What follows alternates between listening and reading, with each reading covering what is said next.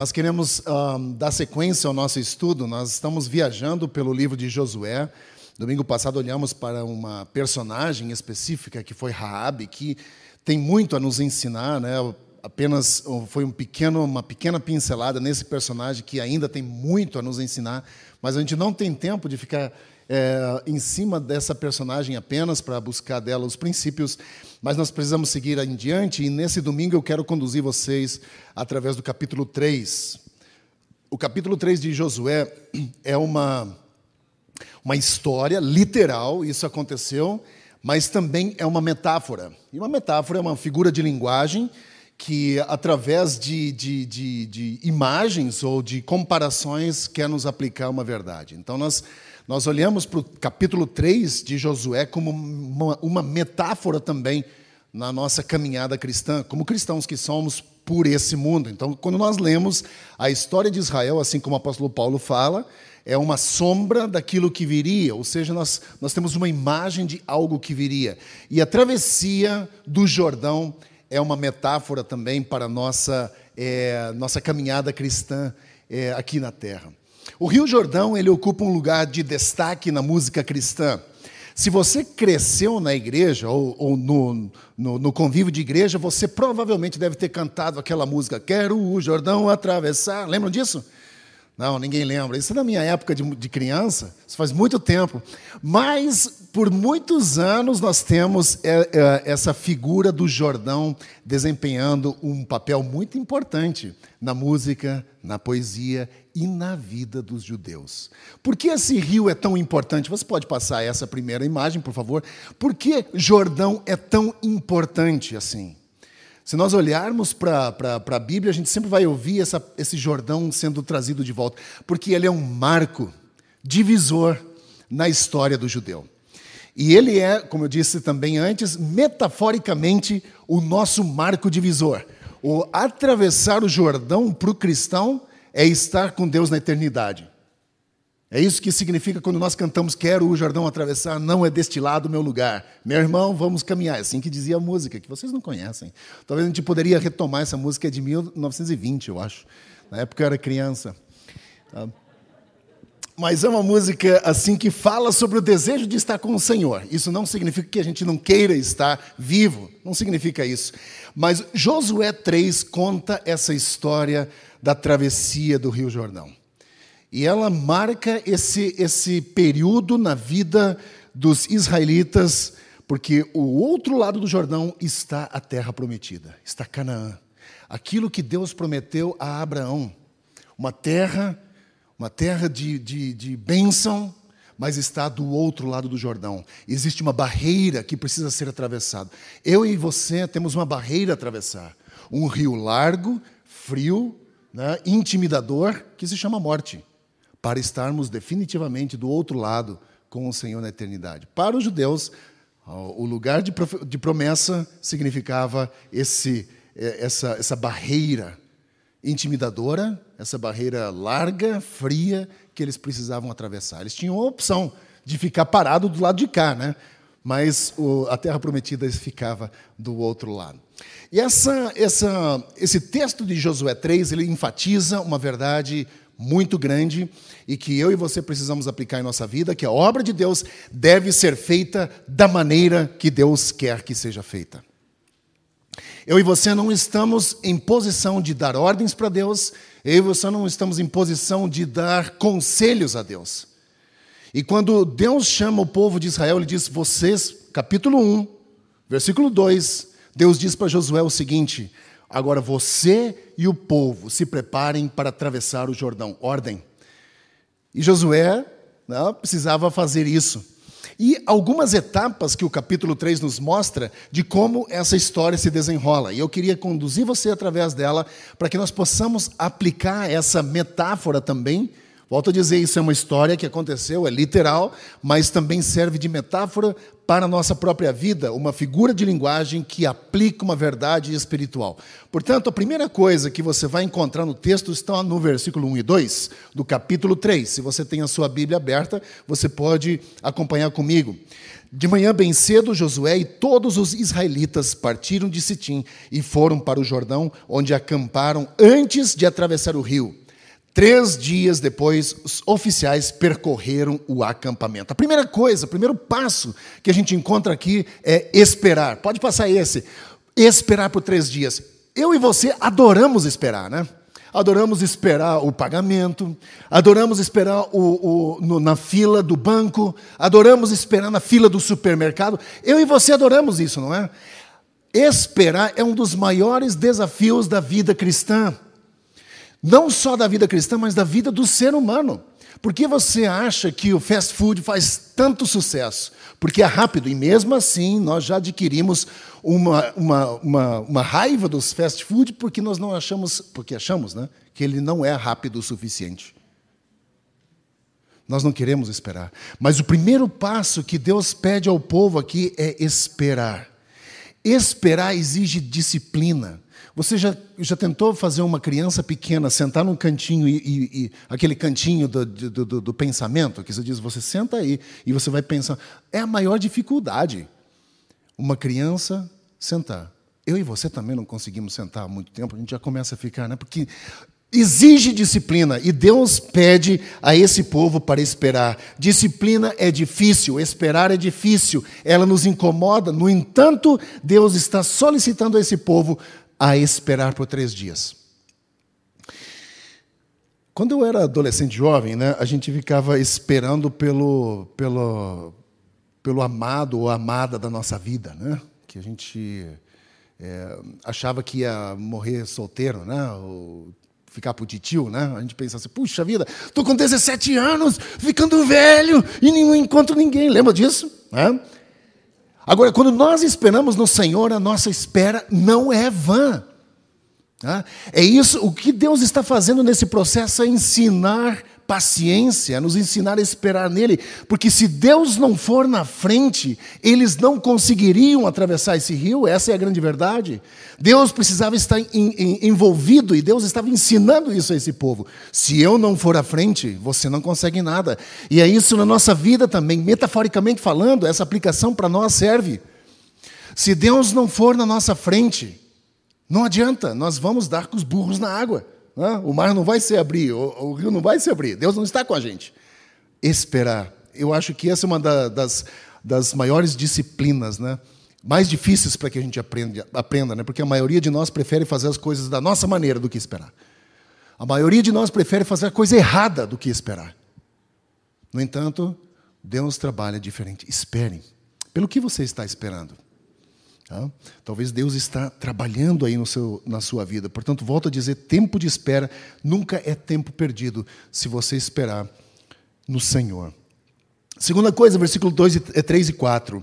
Segunda coisa, e deram a essa. Então, os soldados passaram, né, na sequência do, do versículo 2, percorreram o acampamento e deram esta ordem ao povo: quando virem a arca da aliança do Senhor, o seu Deus, e os sacerdotes levitas carregando a arca, saiam das suas posições e sigam-na.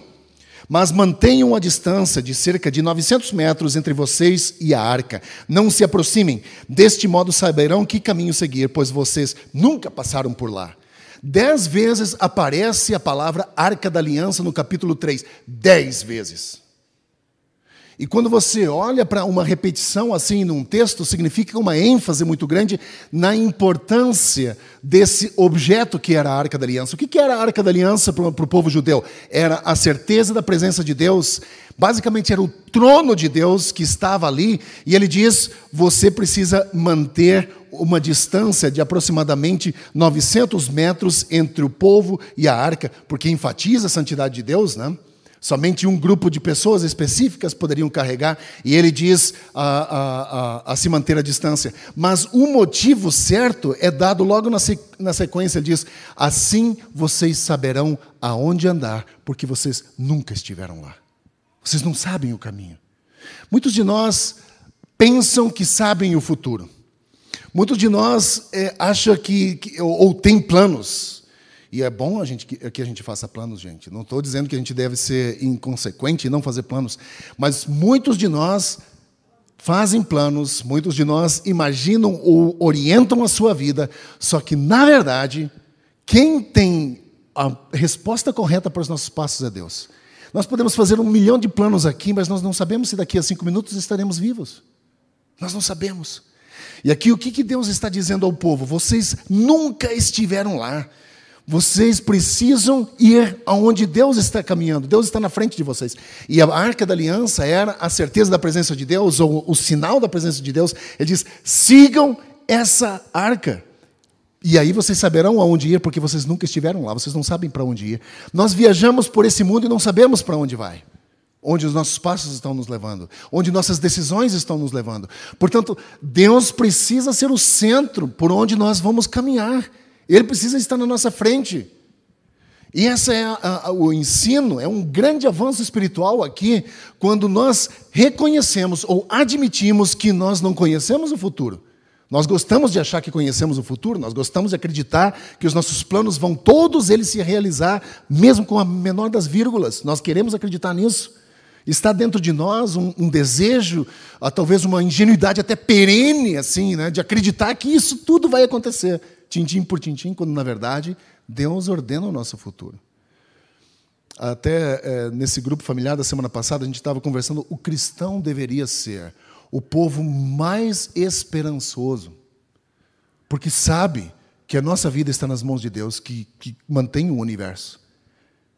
Deveríamos ser o povo mais esperançoso, porque a nossa esperança não está alicerçada sobre coisas que se deterioram ou que, que uh, nos frustram, porque a palavra de Deus diz que a esperança postada sobre Cristo não nos frustra. Vocês nunca passaram por lá, nós não, nunca demos uma olhadinha no nosso futuro. Nós nunca botamos o pé no nosso futuro, nós não sabemos aonde ir, nós não sabemos o que nos aguarda. Portanto, essa palavra que Deus diz aos israelitas, assim vocês saberão aonde ir, porque vocês nunca estiveram lá. Eh, você não sabe o, que o futuro te, te aguarda? Está com medo do futuro? Deus já está lá, sabe? Relaxa, descansa no Senhor. Bota Ele como, como centro em sua vida, siga o Senhor e descanse no Senhor. A terceira coisa, versículo 5 e Josué ordenou ao povo: santifiquem-se, pois amanhã o Senhor fará maravilhas entre vocês. A importância da santificação, né? Pode passar isto. Santifiquem-se. Aqui uma, uma palavra bem interessante. É, para algumas, algumas traduções diz consagrar, né? consagrem-se.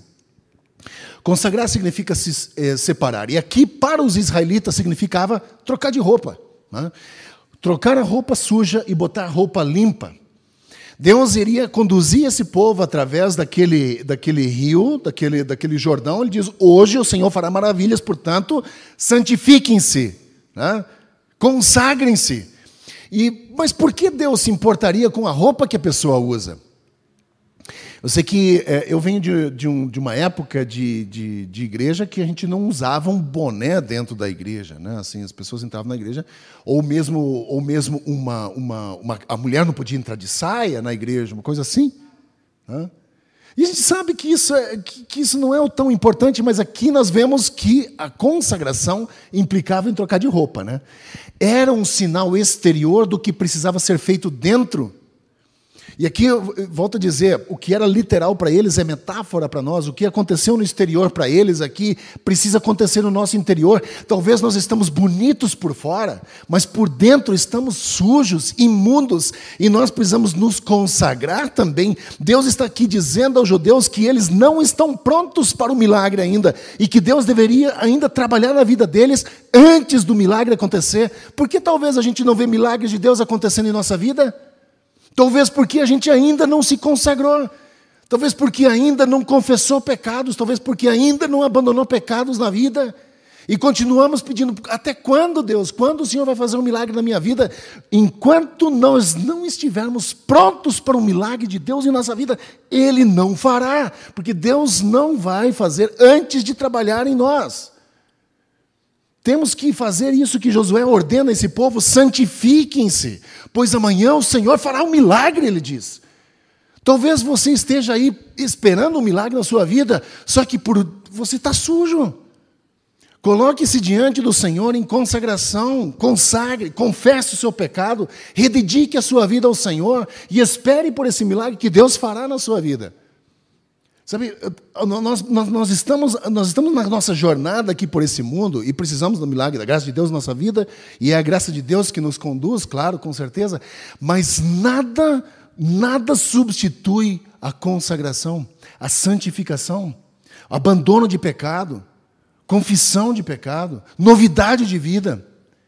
Sabe, a gente quer muito ter o benefício, mas, gente, o benefício ele vem somente depois da consagração. A gente vê aqui na sequência, na sequência do, do texto, versículos. Vamos pular para o 14, depois a gente volta uh, com alguns, algumas informações que o texto nos diz.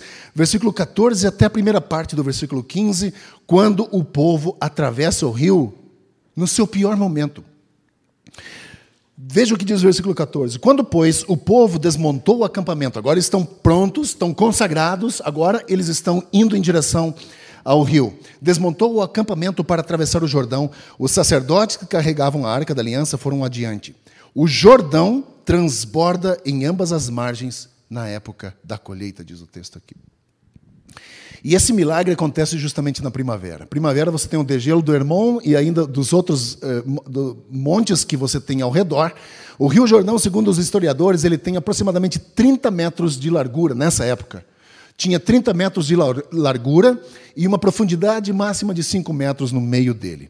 Na época da primavera das cheias, ele tinha 1 quilômetro de largura com 12 metros de profundidade. E é nessa época que o povo atravessa. Agora você pensa, você pensa, por que Deus faz isso? Nesse, nesse momento, nesse momento de, de, de, de, de, de enchente, por que não poderia esperar no momento de seca? Que talvez tivesse 10 metros, 5 metros de largura com 50 centímetros de profundidade, né? Seria tão mais fácil, mas ele tinha um quilômetro aproximadamente 12 a 16 metros de profundidade no meio, com corredeiras. E é interessante se você olha quando o Rio Jordão, volto a dizer, ele é importante na Bíblia, várias vezes você vai encontrar ele. Você vai encontrar em Jeremias 12, 5, Jeremias falando o seguinte: que ao lado das margens do Jordão havia um emaranhado de plantas, quase um pântano, quase uma, uma barreira intransponível. Essa era a realidade do, do, do, do Jordão. Então Josué está agora olhando para aquele rio. E o que, que passa na cabeça dele? Impossível. Né? Você tem um monte de plantas emaranhadas, quase que impossibilitando a travessia do povo. Ele, com um quilômetro de largura, ele olha aquela extensão enorme, diz: aí, Isso é impossível. Impossível porque é uma barreira é, intransponível.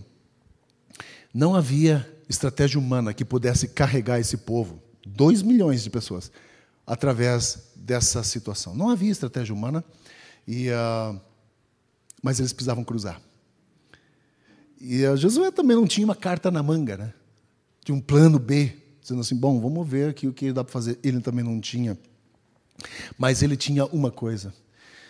Ele tinha uma memória de 40 anos atrás, quando Deus abre o Mar Vermelho. Isso ainda na pessoa de Moisés.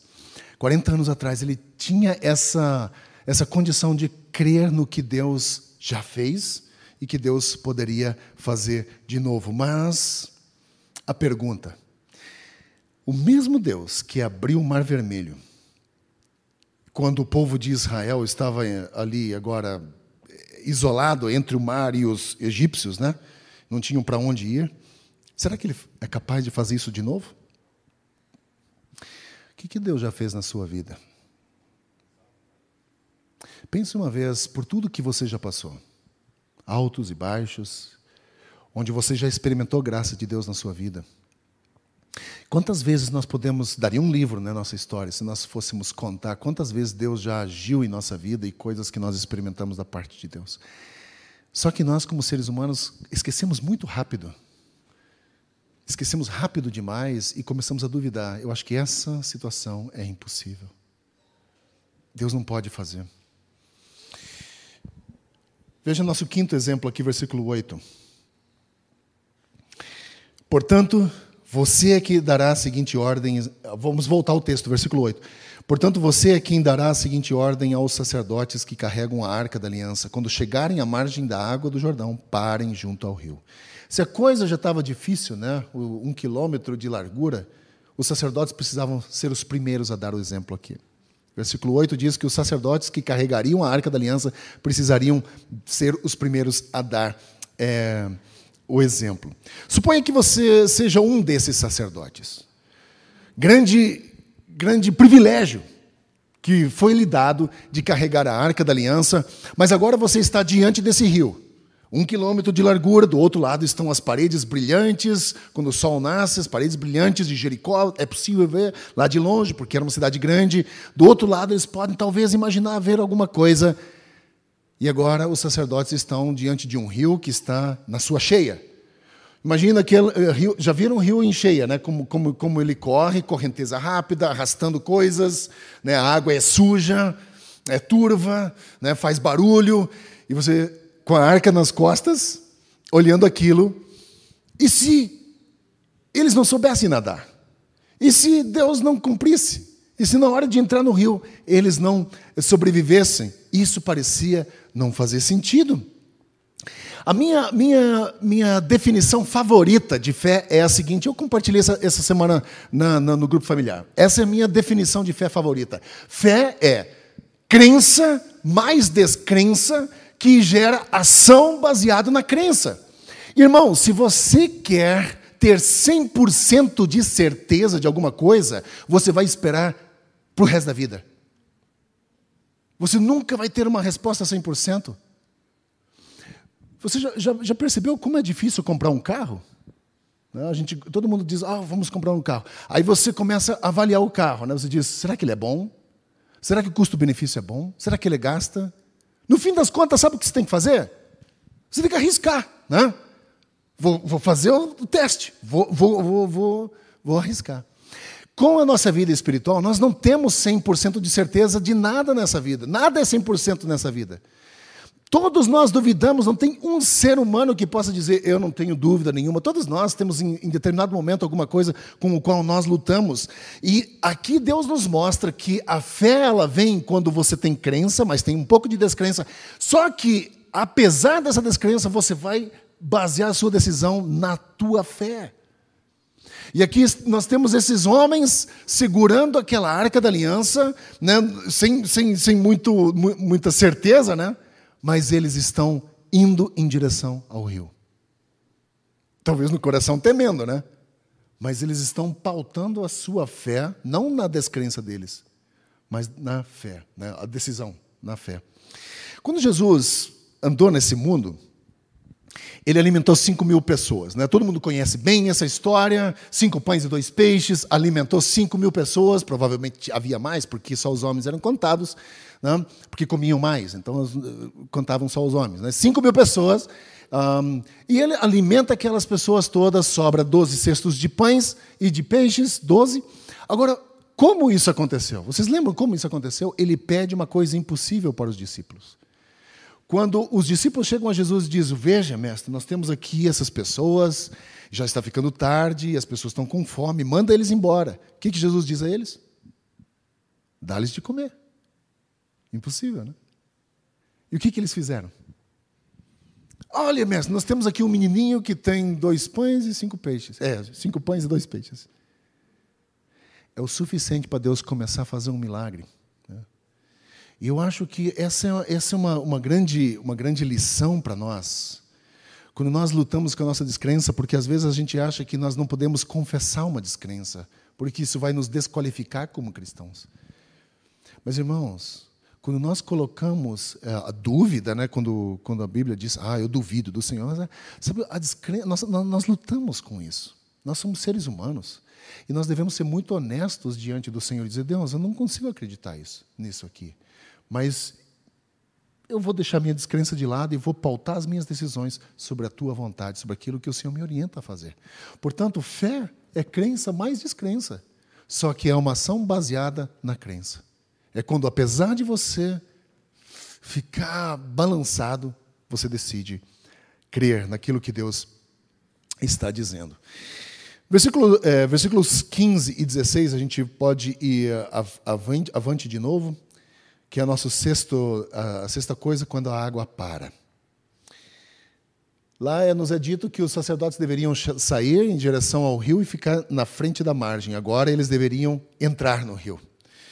Assim que os sacerdotes que carregaram ou carregavam a arca da aliança chegaram ao Jordão e seus pés tocaram nas águas, a correnteza que descia parou de correr e formou uma muralha a grande distância perto da cidade chamada Adã, nas proximidades de Zaretã.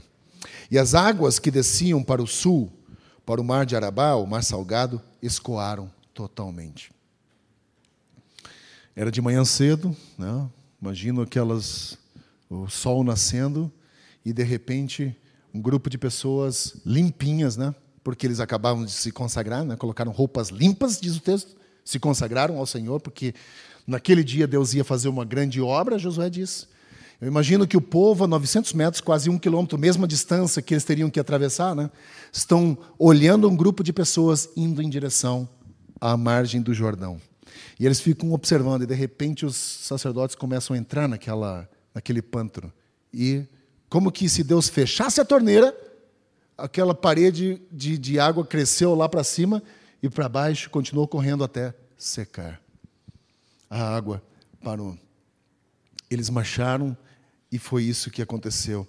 Talvez a melhor explicação você vai encontrar no versículo 11. É quando Josué chama Deus de o soberano de toda a terra. Duas vezes Josué faz isso. O soberano de toda a terra. E é, por incrível que pareça, a primeira vez que você vai encontrar essa frase na Bíblia: o soberano de toda a terra. O soberano de toda a terra, aquele que fez a terra, quando ele dá a palavra, a água obedece. E esse é o Deus que a gente confia, irmãos. Esse é o nosso Deus. É aquele Deus que, quando dá a palavra, a coisa acontece. Independente da minha crença ou da minha falta de fé. Quando Deus diz, acontece. Porém, eu sou chamado a me consagrar, eu sou chamado a agir pela fé, apesar da descrença. E é isso que nós vemos acontecendo aqui. E aqui, quando Josué diz isso, é uma declaração da soberania de Deus, né? uma declaração disso, quando o Criador fala realmente, nós vemos o rio parar. A última coisa que a gente vê acontecendo no versículo 17, quando todo Israel passava, né? enquanto todo Israel passava, o rio parou, né? Até que toda a nação atravessou também em terra seca. O milagre aqui durou até que o último israelita saiu da água. E nós vemos o final dessa história, está no capítulo 4. Capítulo 4, versículo 17 e 18, está o final dessa história. Diz assim: E Josué lhes ordenou que saíssem. E quando os sacerdotes que carregavam a arca da aliança do Senhor saíram do Jordão, mal tinham posto pé em terra seca, as águas do Jordão voltaram ao seu lugar e cobriram como antes. Enquanto o povo passava, os sacerdotes estavam no meio do leito do rio seco, né? com a arca da aliança. Que, que, que, que simbologia grande para a nossa vida. Penso, se a arca da aliança simboliza a presença de Deus, significa que Deus está conosco no meio das nossas crises, no meio do nosso vale, Ele atravessa conosco. Eu sei que talvez alguns enfrentam vales maiores do que os outros, talvez mais assustadores do que os outros, mais intimidadores do que os outros, mas isso não tira a grandiosidade, a beleza do nosso Deus que está no meio desse vale conosco. Está lá. Deus conhece a nossa dor, Ele sabe onde o sapato aperta, Ele sabe do que precisamos. Deus nos acompanha no meio dessa, dessa caminhada. Deus está lá e é isso que o texto diz. E com isso nós podemos olhar que Deus tinha dois propósitos para esse milagre. Dois.